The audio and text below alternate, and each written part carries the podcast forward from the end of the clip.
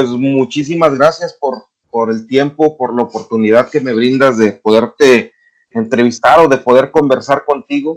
El, el podcast, como bien lo sabemos o, o, como bien te lo he manifestado, se llama Agrotitanes. Es un podcast realmente enfocado a lo que mm, a nosotros nos da de comer, que es la agricultura, ¿no? Pero sobre todo no nomás como el punto de vista de, de, de comercio, sino que todo lo que lleva de emociones, de constancia y de poder vivir en un mundo tan estresante. Dijeran por ahí que siempre nosotros estamos en cuarentena y en crisis económica en el campo, pero realmente siempre echados para adelante, ¿no? Claro que sí, pues, pues gracias a ti también por darnos la oportunidad de, de expresar algo de, de, lo que sabemos o de lo que estamos aprendiendo a, a manejar. Muchas gracias, Enrique. Me gustaría primero que nada que me dijeras o que te presentaras. ¿Quién es Enrique? Bueno, eh, Enrique o yo soy un productor ya con 20 años de experiencia en la producción de aguacate.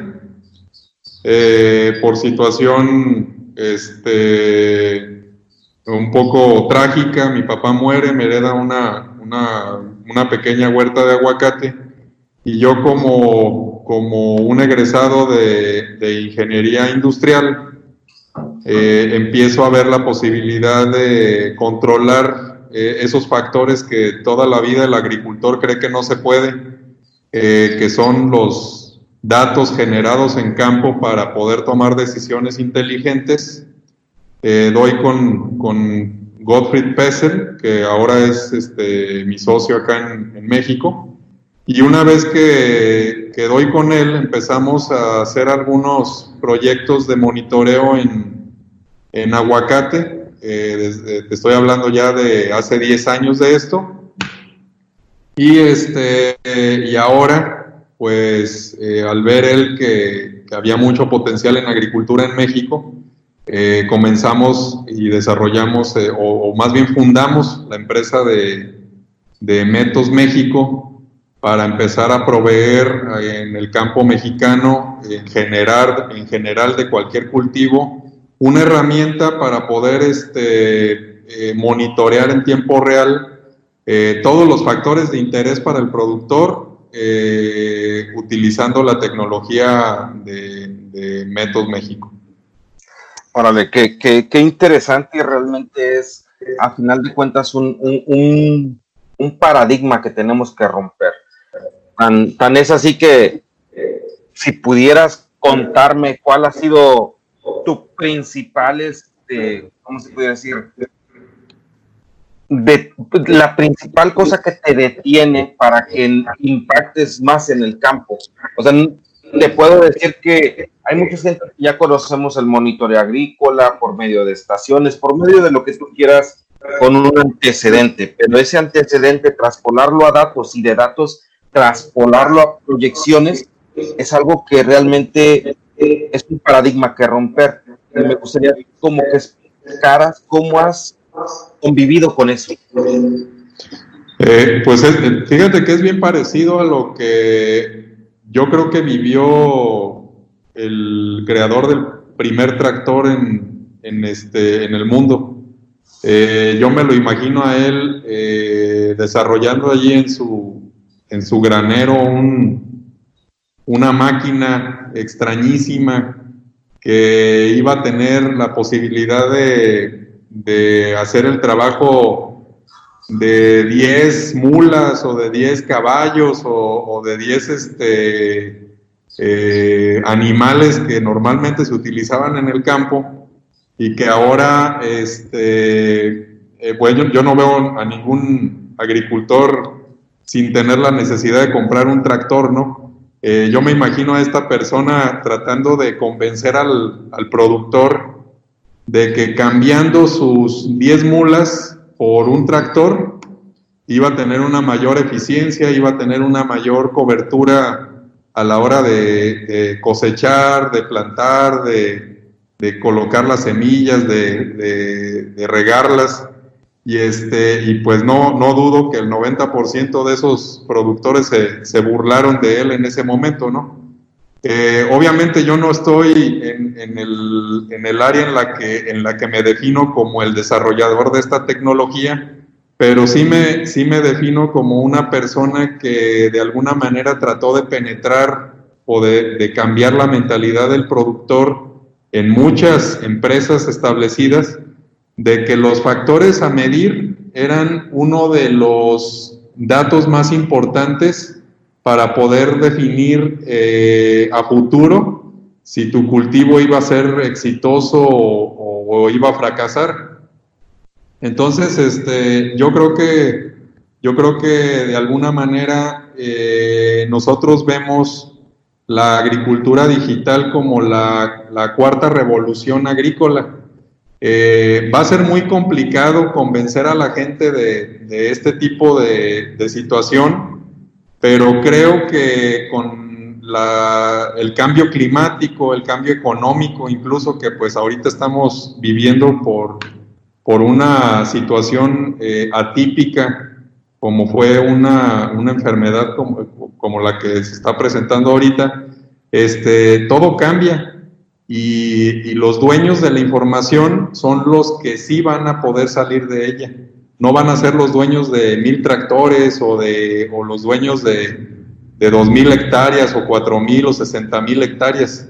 Son los que tienen los datos en su poder. Y eso es algo que tal vez al productor eh, promedio le cuesta trabajo entender pero definitivamente el que sepa cuánto llueve, llueve en su parcela y cómo está regando en su parcela, va a ser siempre más exitoso que su vecino que no lo hace. Sin, sin, el, sin el agravio de ofender a, tu, a tu ancestro, a tu padre en este caso, este, Enrique, de lo que él hacía a lo que tú estás teniendo actualmente de resultados, en cuánto lo has superado. Fíjate que es muy difícil medirlo, pero yo sí te puedo decir que yo por lo menos sí estoy convencido de que sé lo que estoy haciendo. Y tal vez en aquel tiempo eh, sí se llevaban, eh, obviamente, libros, en aquel tiempo pues se llevaban escritos. Y se sabía cuánto se estaba gastando, pero posiblemente no tenían esa posibilidad de saber hacia dónde iban eh, eh, yo creo que tenían la, la, sospecha de que lo que se tenía que hacer era lo que se podía hacer en ese momento para, para subsistir, porque como bien lo dijiste, este, nosotros normalmente como agricultores siempre estamos solamente pensando en, en cómo subsistir y no, y no en cómo sobrevivir. Pero, pero yo creo que esa, esa fue una mentalidad en la que en la revolución, en la tercera revolución agrícola, eh, se tenía muy, muy clavada esa mente, ¿no? Eh, eh, todo lo que tengas que hacer es correctivo. Todo lo que tienes que hacer es ver la posibilidad de que el campo que tú estás llevando no se caiga. Ahorita por lo menos nosotros, en comparación con lo que hacía mi, mi padre, este, este, estamos yendo tal vez una semana más avanzado que él. Estamos yendo un poquito más adelante en la cuestión de no resolver los problemas en el, en el momento en el que se dan, sino estamos siendo un poquito más proactivos, estamos siendo un poquito más, eh, estamos viendo más allá de, lo que puede pasar, no tanto, no tanto a futuro, eh, estoy hablando tal vez de que lo puedas ver a una semana, pero ya por lo menos estás viendo el perfil de lo que viene en cuestión de gastos de agua, de fertilización, de fumigación, eh, de actividades en general, ¿no? Eso, eso yo creo que es la clave, la, clave de, la, agricultura, la, agricultura del futuro, el ver un poquito más allá. Qué, qué, interesantes datos y qué, qué situación para contextualizar a, a, las personas que no estamos dentro o que no están dentro de la, de la tribu agrícola o, de, o del campo agrícola como tal. Para que se den una idea, tener una proyección de siete días de lo que te pueda acontecer equivale en gasto, se te hace como un 22, 23%. Enrique. Sí, yo creo que sí. O sea, El, por ejemplo, eh, poniendo un ejemplo en cuestión de prevención de plagas, que es algo que solamente la agricultura digital te puede ayudar en eso. Eh, utilizando un modelo de predicción de la posibilidad de que una enfermedad vaya a atacar tu cultivo y poder identificar el momento exacto en el que tienes que hacer tú la aplicación antes de que esto se vuelva un problema ya imparable, Estamos hablando de un ahorro por lo menos de 20, 30% de insumos aplicados. ¿Y de cosecha? De cosecha, fíjate que es algo que a mí me ha costado mucho trabajo expresar a la hora de, hablar del tema de agricultura digital. Eh, a mí me ha tocado asesorar a varios eh, este, eh, empresas, a varias empresas que están tratando de hacer agricultura digital con tecnología mexicana. Y muchos, mucho del error en el que caen estas personas es creer que utilizando agricultura digital vas a tener mucho más producción. Pero en realidad no. Aquí tú lo que estás apostando o a lo que le estás apostando con la agricultura digital es a tener una mejor, un mejor control de tus insumos y tener ahorros a la hora de, de producir. Digamos que si antes tú te gastabas 10 pesos por kilo, ahora con la agricultura digital vas a poder tener un ahorro de hasta 20, de hasta 2 pesos por kilo. Ya vas a poder tener la facilidad de meter menos insumos y tener los mismos resultados de agricultura. Híjole, qué, qué, qué, qué buenos datos y la verdad se me, se me hace súper interesante la, claridad con lo que los manejas, este, Enrique. La verdad, agradezco mucho todo lo que nos estás aportando. En el tema, por decir, de, hablamos de, de, agua, es un tema que va a venirse, o que ya es un, un, problema muy fuerte en la agricultura. ¿Tú más o menos cuánto estás teniendo de ahorro de agua al momento de estar monitoreando constantemente tus suelos? Pues mira, fíjate que te voy a a dar un poco de preámbulo de cuando yo llego con un, un este, algún cliente con, de los que, con los que ya estamos trabajando y, le, y le, pregunto cuáles son sus necesidades de, de monitoreo en realidad, que, que él, él, me exprese cuáles son sus, sus necesidades, necesidades reales, ¿no? Y el 90% dicen que el, el no saber cómo están regando. Pero curiosamente, siempre me dicen lo siguiente, me dicen, yo no sé si estoy metiendo de menos o de más agua. Y la respuesta a siempre a esa pregunta es la misma. Yo les digo, no, es que siempre están metiendo más agua. Nadie, nadie mete menos de, menos de lo necesario en los cultivos en México. ¿eh? Todo mundo despilfarra agua. Es increíble, pero es, eso es uno de los primeros factores. Alguien que te, te llama para solicitar información o una herramienta para estar monitoreando agua, está tirando agua. Eso es un hecho.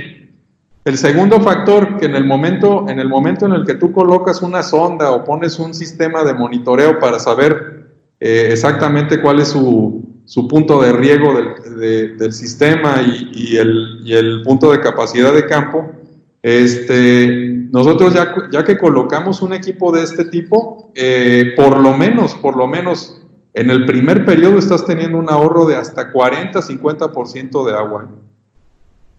Órale. Qué buen dato, mi estimado Enrique. O sea, el, eh, digámoslo así, gracias a Dios en México tenemos tanta agua que la podemos despilfarrar en un 40%, pero a final de cuentas es una inconsciencia de todo el mundo, del agricultor, de, de seguir manejando bajo procesos arcaicos el modelo de riego. Exacto. Y, fíjate que te, platico ejemplos con los que nos hemos topado. Uno, uno muy significativo para mí fue un productor de, berries en Jalisco que me comentó que tenía 40 hectáreas y que este, a la hora de utilizar el, el sistema o cuando empezó a hacer su, su producción, él solamente quiso plantar 20 eh, hectáreas porque la capacidad hídrica que tenía en su pozo eh, solamente daba el suministro para eso. Ahorita este productor, gracias al monitoreo, tiene las 40 hectáreas ya plantadas. El doble, Enrique. El doble. Es una maravilla lo que estás diciendo. Exactamente, o sea, solamente con el hecho de que tú estés enterado de lo que está pasando en tu cultivo en cuestión de riego, tú ahí ya estás teniendo o te estás volviendo 50% más productivo. Qué, impresionante. Y como dices tú, qué calidad de, primero nada que nada, qué personaje eres, este Enrique, y en segundo lugar, lo que comentabas, el que tiene los datos tiene el poder. Exactamente. te va a hacer mucho más fuerte, mucho más eficiente y en estos temas de crisis poder salir adelante, ¿no? ¿Cuánto es la inversión promedio que tiene que hacer un agricultor para un modelo así como el de 20 hectáreas? Eh, mira, es variable. Nosotros normalmente lo que ofrecemos a los productores es un estudio previo para detectar o determinar las necesidades que tienen ellos de información. De ahí obviamente se generan paquetes y de los paquetes eh, la ventaja que tenemos con nuestro sistema es que es totalmente flexible a la hora de crecer. Eh, tú puedes eh, empezar tal vez con solamente el monitoreo de temperatura y humedad y de ahí empezar a aumentar el, sistema sin, ningún, sin ninguna restricción de, de, software o de hardware. Y este, pero bueno, estamos hablando, si estamos hablando de algo en promedio, estamos eh, sugiriendo por lo menos una inversión inicial de entre 40 y 50 mil pesos, con lo que el ahorro que se presenta documentado, podemos garantizarte que en el primer año del uso del sistema estás empezando a, eh, a cubrir totalmente la factura de esa inversión. Y por decir, hablas de el uso en el sistema de productos perennes, ¿no? berries, este, aguacates, pero me imagino que en hortalizas es mucho más rápido y mucho más rápido el retorno de la inversión. Sí, obviamente. Eh, podríamos decir que en el primer periodo de, cosecha tú ya tienes el retorno de inversión. Perfecto, mi estimado Enrique. La verdad es que es impresionante lo que nos estás contando. Ahora, otro, otro tema que quisiera preguntarte es, por decir, tú en, el, estando en el, en, el nicho de la, de la agricultura, o en este caso en el nicho del aguacate en México, ¿cómo ves las proyecciones de este cultivo en el corto, mediano o en el largo plazo? Eh, altas. Eh, ahorita eh, la demanda sigue siendo mayor a la producción. El mercado sigue creciendo, la popularidad del aguacate sigue creciendo. muchos jóvenes han adoptado el aguacate como uno de los principales alimentos veganos o, este, o de moda que, se, que se están dando en el, en el mundo y por ende países en vías de desarrollo o, países en desarrollo también están adoptando la compra del aguacate como, como una prioridad. Eh, la situación con el aguacate es que hasta el momento el tipo de variedad que estamos manejando de planta, se podría decir de planta de aguacate, está muy limitado a ciertas eh, condiciones climáticas muy específicas. Eh, yo me he enterado que, por ejemplo, productores eh, en Sinaloa están empezando a, experimentar con, algún cultivo piloto de, producción. En Nayarit, pues ya hay producción. En, este, en Morelos, en, en este, Michoacán, Jalisco, Guerrero, incluso a mí me tocó ver en, en San Quintín un invernadero con, con este. Con aguacate, sí. Sí, sí, sí. Y, este, y en el momento en el que yo creo que demos con una planta precoz que empieza a producir o empiece a ensayar al primer año ya producción de aguacate y, y podamos controlar de alguna manera los medios y el tipo de suelo que no, no le veo mucho, mucha, eh, no, no lo veo muy complicado, en el momento en el que ya podamos eh, controlar ese tipo de cosas, eh, no, no, veo el problema para que la expansión del aguacate sea, sea exponencial, ¿no? Este, en el momento en el que encontremos esa planta eh, maravillosa que empiece a, producir de manera ensayo medio kilo de aguacate en el primer periodo, este, esto, esto se empieza a, popularizar ya prácticamente en, la cabeza de cualquier productor ¿no? y en cualquier zona de México de México. Ahora, por decir con respecto a eso, contextualizando un poco el aguacate, ¿cuántos años dura? ¿Cuáles son tus principales plagas o los, los principales problemas a los que te enfrentas en el cultivo de aguacate, Enrique? Eh, pues fíjate que de manera estética solamente tenemos eh, el problema de la antragnosis eh, en sus diferentes etapas. Hay muchas hay muchas etapas en las que la antragnosis se hace ver como roña o viruela o, sarampión, que también le llaman. Pero ese es uno, yo creo que de los factores más importantes que, este, que controlamos en cuestión de enfermedades, en cuestión de, de, plagas, eh, pues también volvemos al tema de, del TRIPS, que es uno de los factores que más, más ataca al cultivo eh, de manera estética, siendo que el aguacate, aunque sea atacado por el trip, sigue siendo eh, consumible en su interior, o sea, solamente es un problema estético.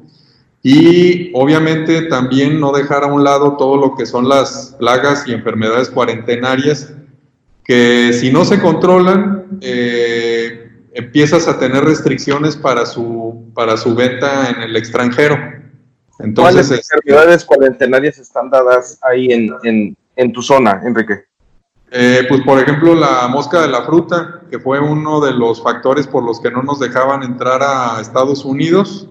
Eh, se pudo demostrar que no era hospedera, pero se sigue haciendo monitoreo por, por, este, por órdenes de, del, gobierno estadounidense para que eh, esto no, no, vaya a generar luego una, una, infección que pudiera poner en riesgo el, el aguacate de California.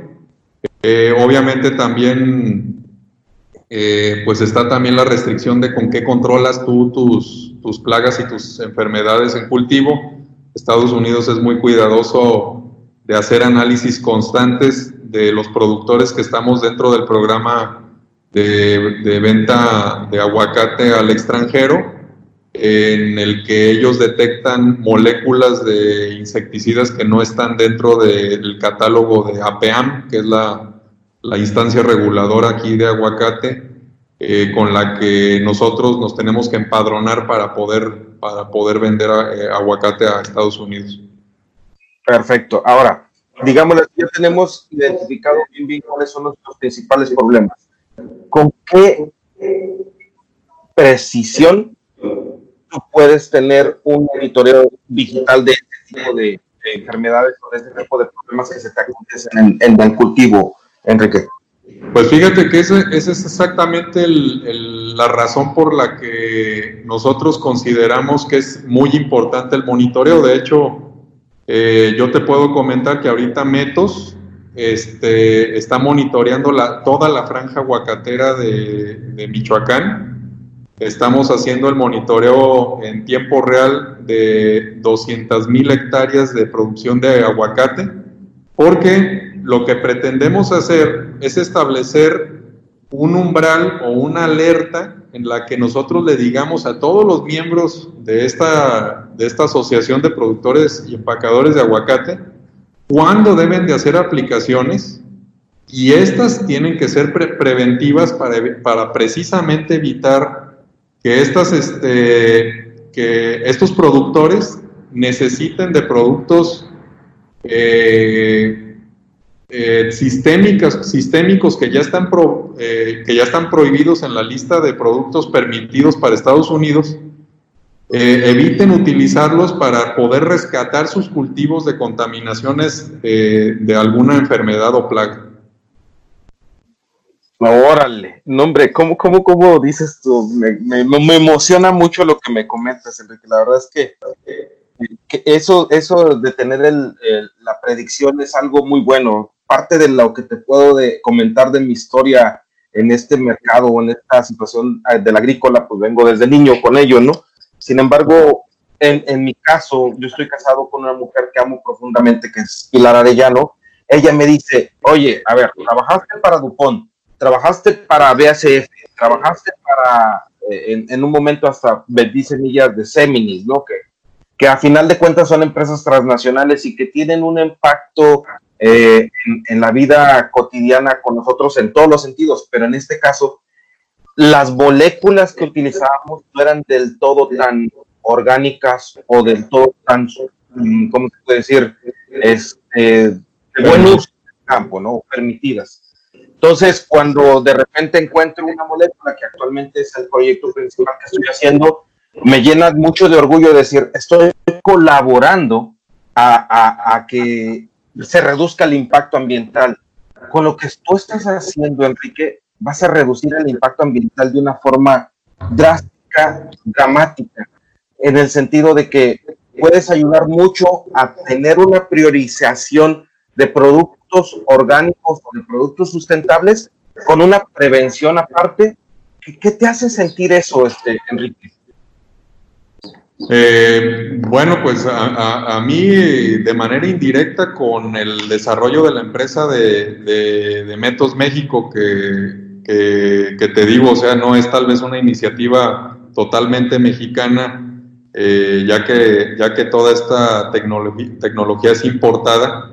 Este, yo creo que sí nos hace, sí nos hace sentido, o sí nos hace sentir por lo menos eh, parte, parte de la evolución de la agricultura.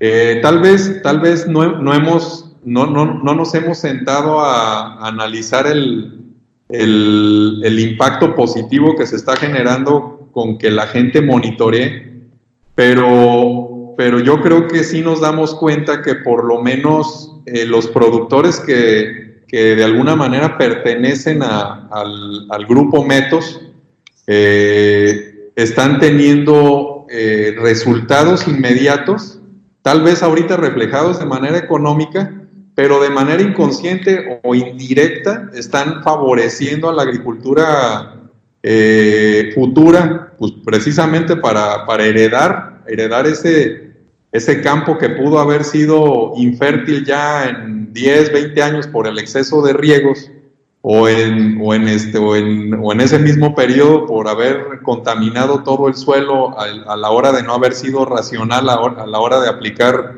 algún insecticida, algún, algún este, fungicida, eh, pues él, ya por lo menos va a tener una esperanza para seguir teniendo un cultivo que va a poder heredar en una o dos o tres o, en más generaciones en, eh, a futuro, ¿no? Híjole, qué interesante. La verdad te, te felicito y te agradezco mucho. Ah, eh, otra de las cosas que se me viene como que parte de, de, de la abundancia que nos estás generando, Enrique, más o menos en México, ¿cuántos productores o personas con las o aliados que tienes que estén haciendo este tipo de agricultura digital en la cual tú estés como que incluido o en este caso eh, asesorando?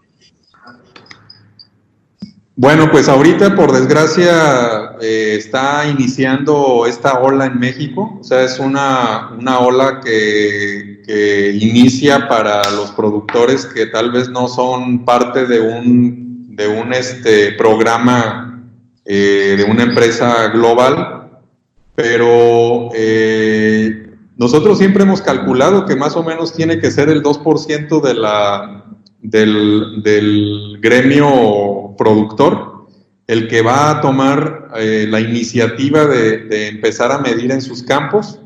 Eh, obviamente de ahí, como te lo platiqué con el ejemplo del tractor, todo esto se dispara de manera inmediata en un corto plazo eh, al, al, 20% ya del gremio productor.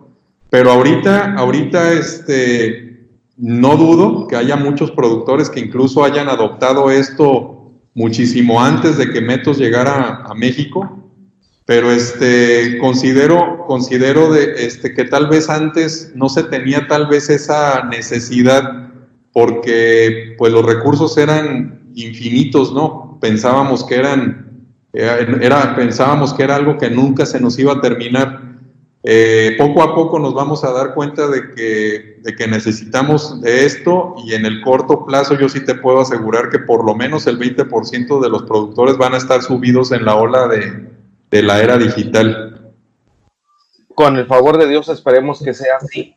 Ahora, por decir, yo de las experiencias que he tenido al, utilizar tus herramientas, para mí, en el campo, por decir, en, en, Hermosillo, nos ha ayudado mucho tener predicciones de cuatro o cinco días en un, en un cultivo tan intensivo como es el, el, la sandía, que nos puede generar una situación de, de estrés muy rápido, porque ahí no te puedes equivocar, porque si te equivocas, dañas directamente a la cosecha.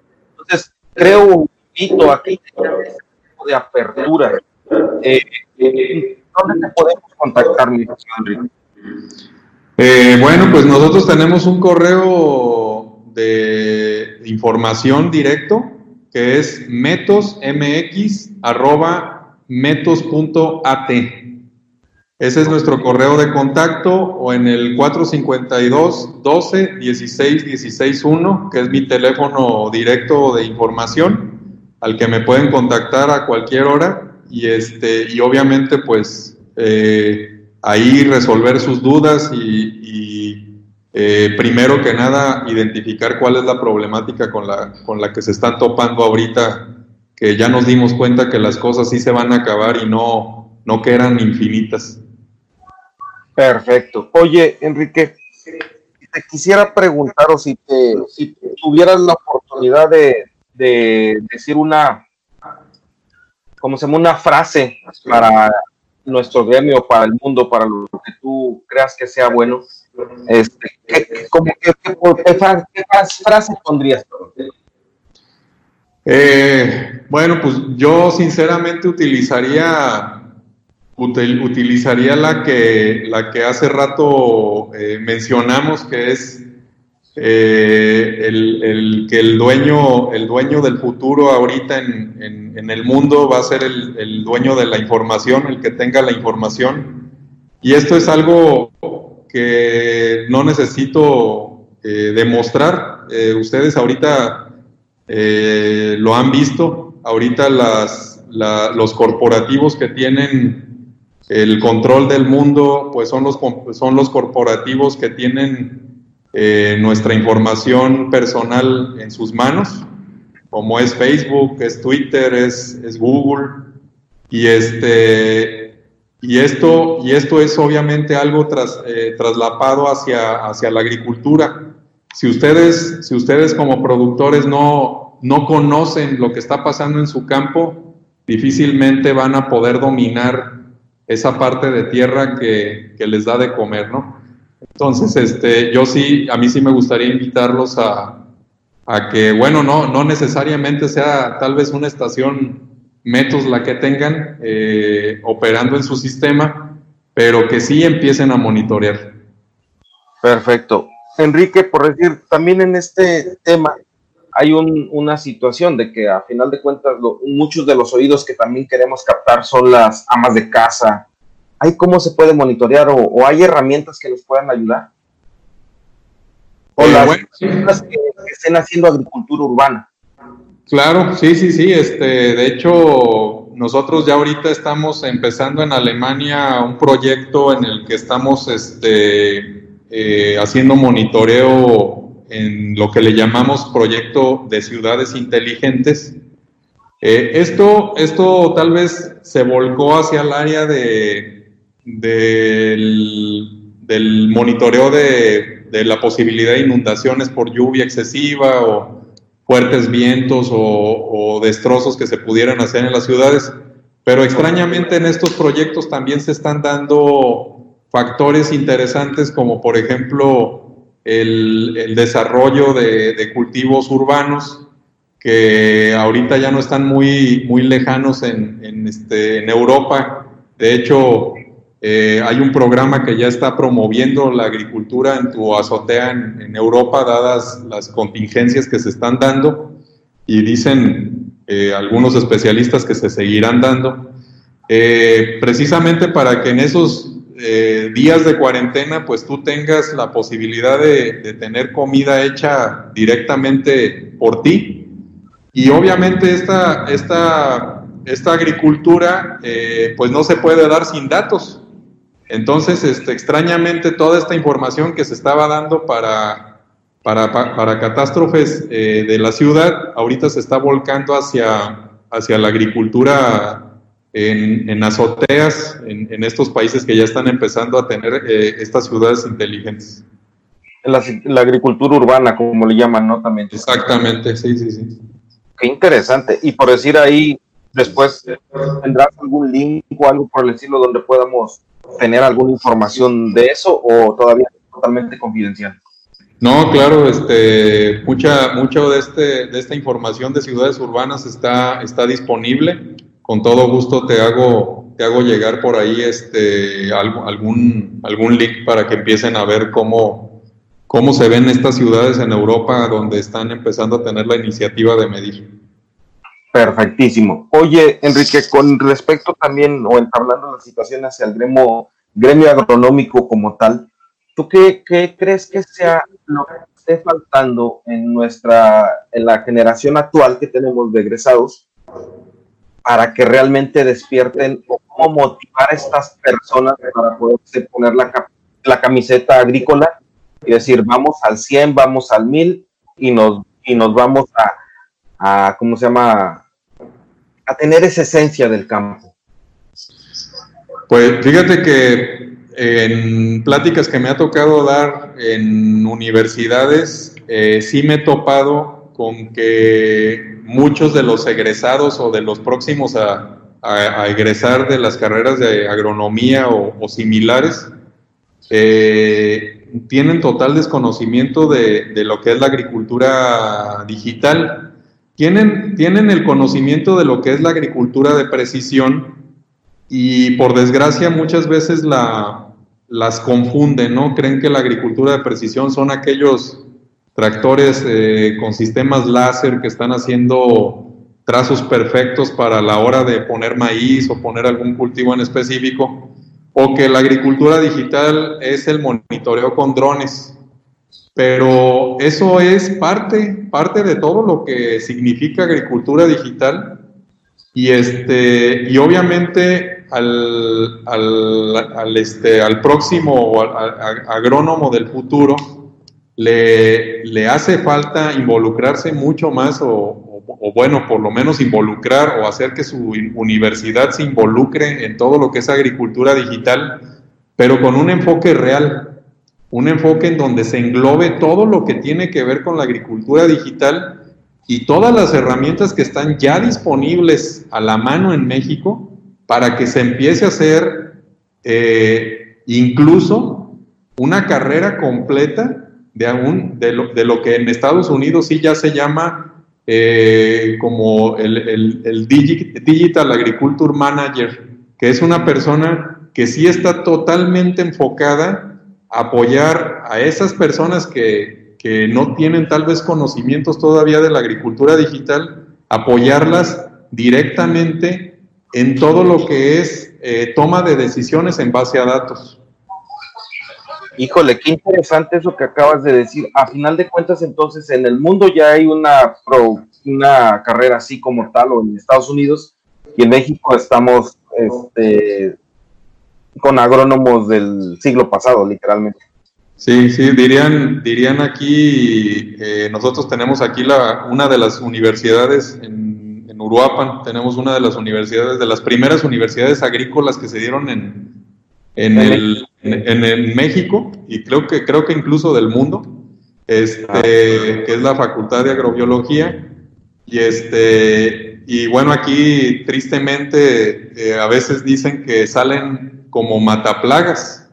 Entonces, este, sí hay que ver la posibilidad de que esto, de, de que esto cambie, ¿no? Que, que no salgan como, como, unas, como personas o como, como técnicos en la especialización de, de matar plagas y enfermedades, que, se, que sepan por qué y cómo las van a matar en base a la información que se genera en campo.